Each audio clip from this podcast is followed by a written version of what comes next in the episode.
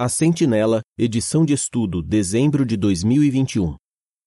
Estudo 48. Este artigo será estudado na semana de 31 de janeiro a 6 de fevereiro.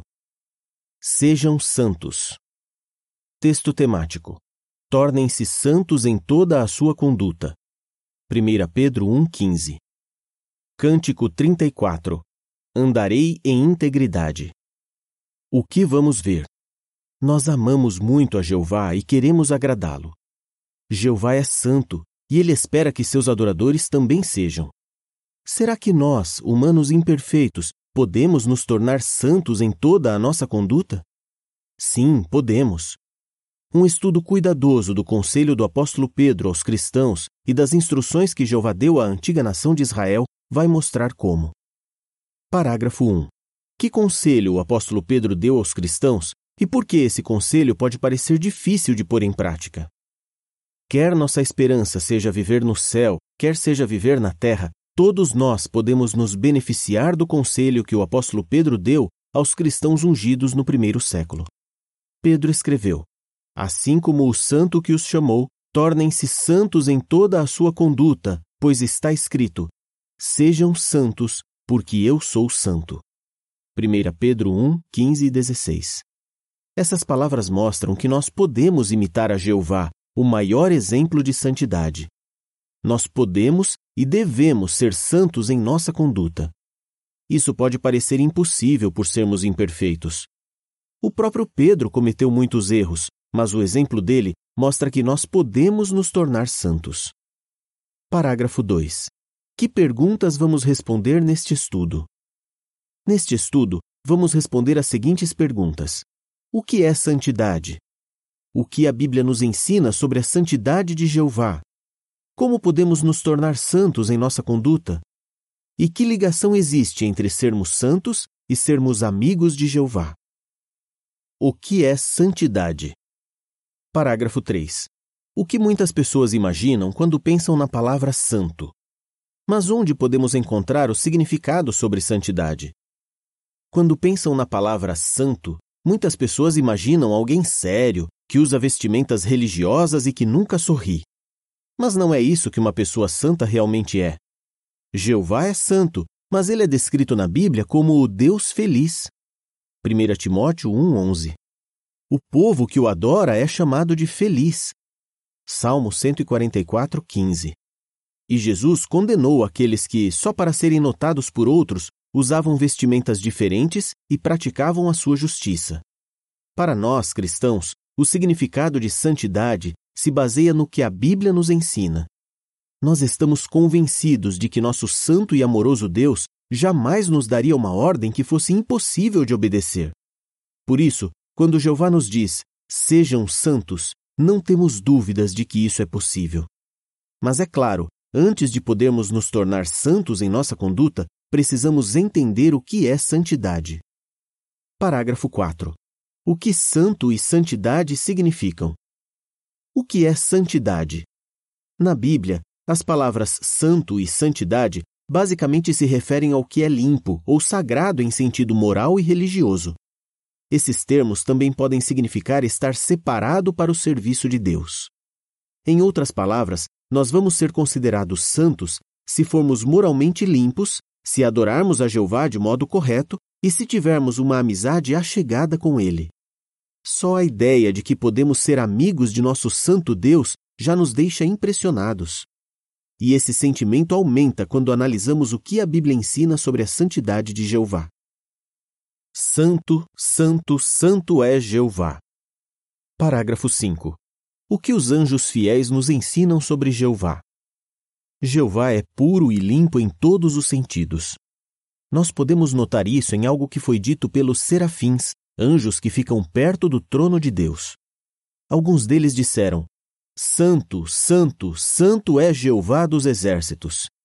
Isaías 6:3.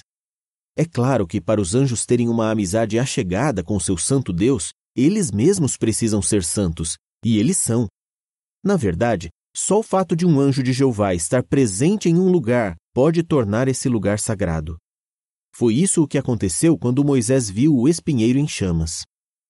Parágrafos 6 e 7. A. como Moisés destacou a santidade de Deus em Êxodo 15, 1 e 11. B. O que ajudava os israelitas a lembrar da santidade de Deus.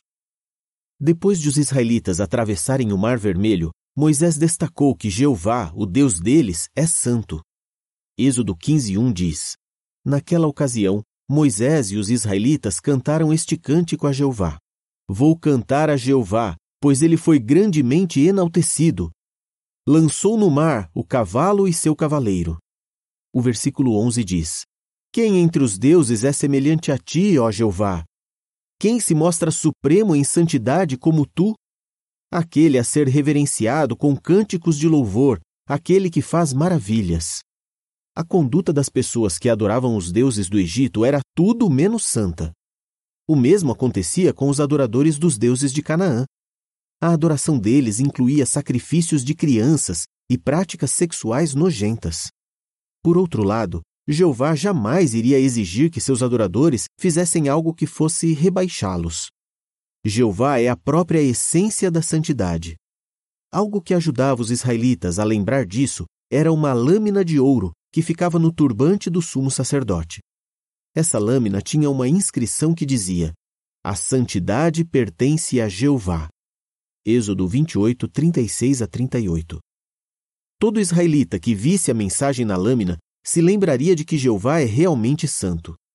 Mas e se um israelita não pudesse ver a lâmina porque não chegava perto do sumo sacerdote? Será que ele ficaria sem esse lembrete importante? Claro que não.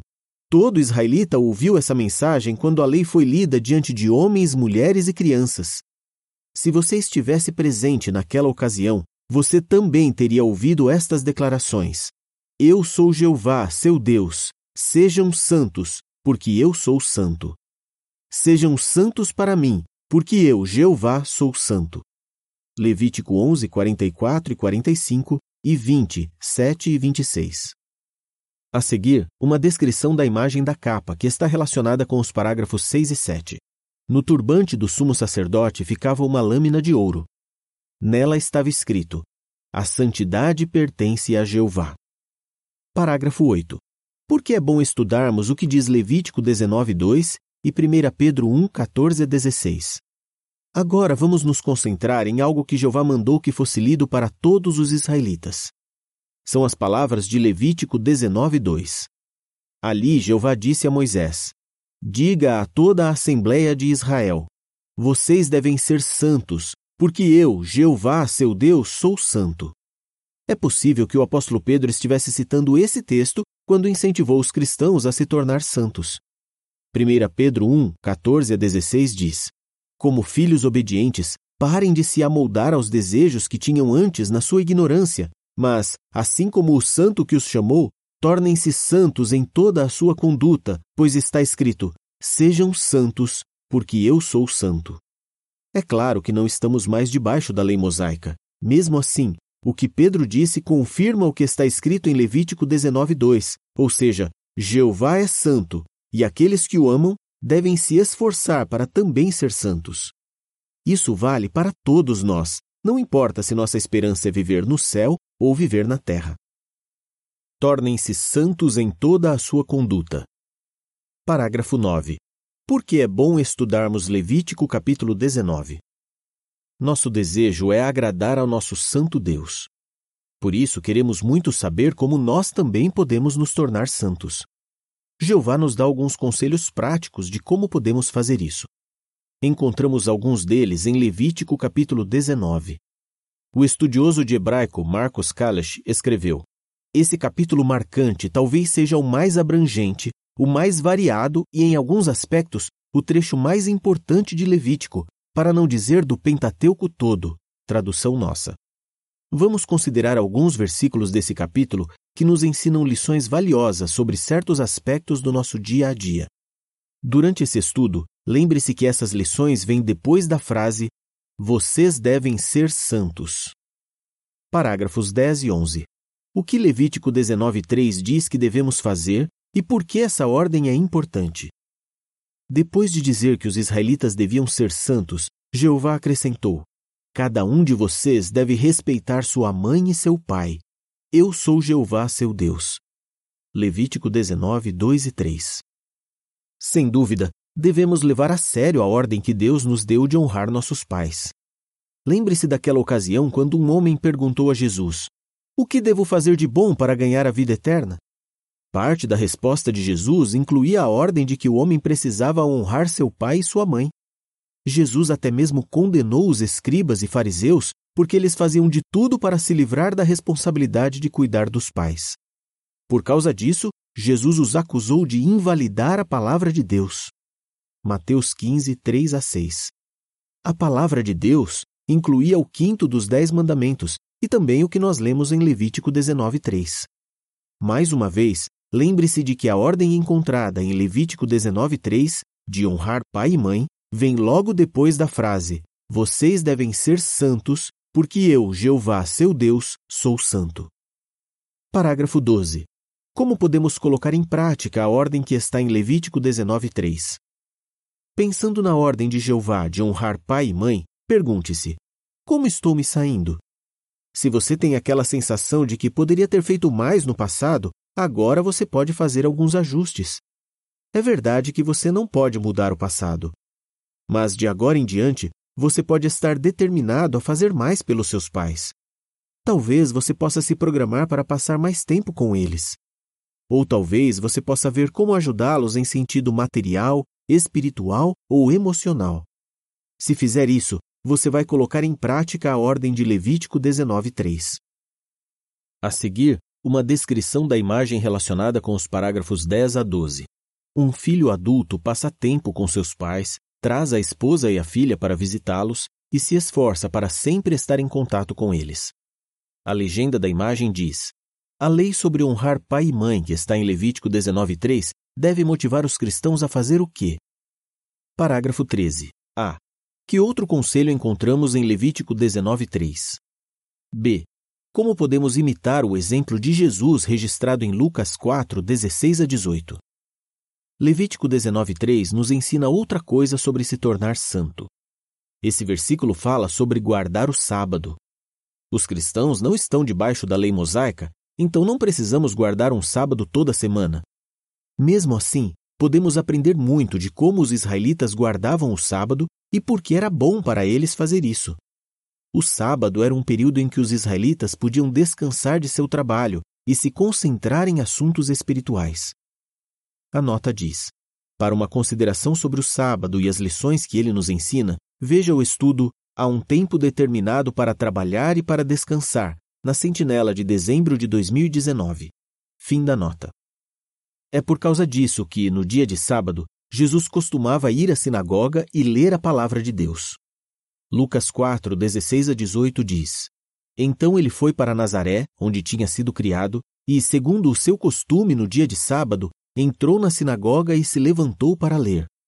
Assim, foi-lhe entregue o rolo do profeta Isaías, e ele abriu o rolo e achou o lugar onde estava escrito: O Espírito de Jeová está sobre mim, porque ele me ungiu para declarar boas novas aos pobres.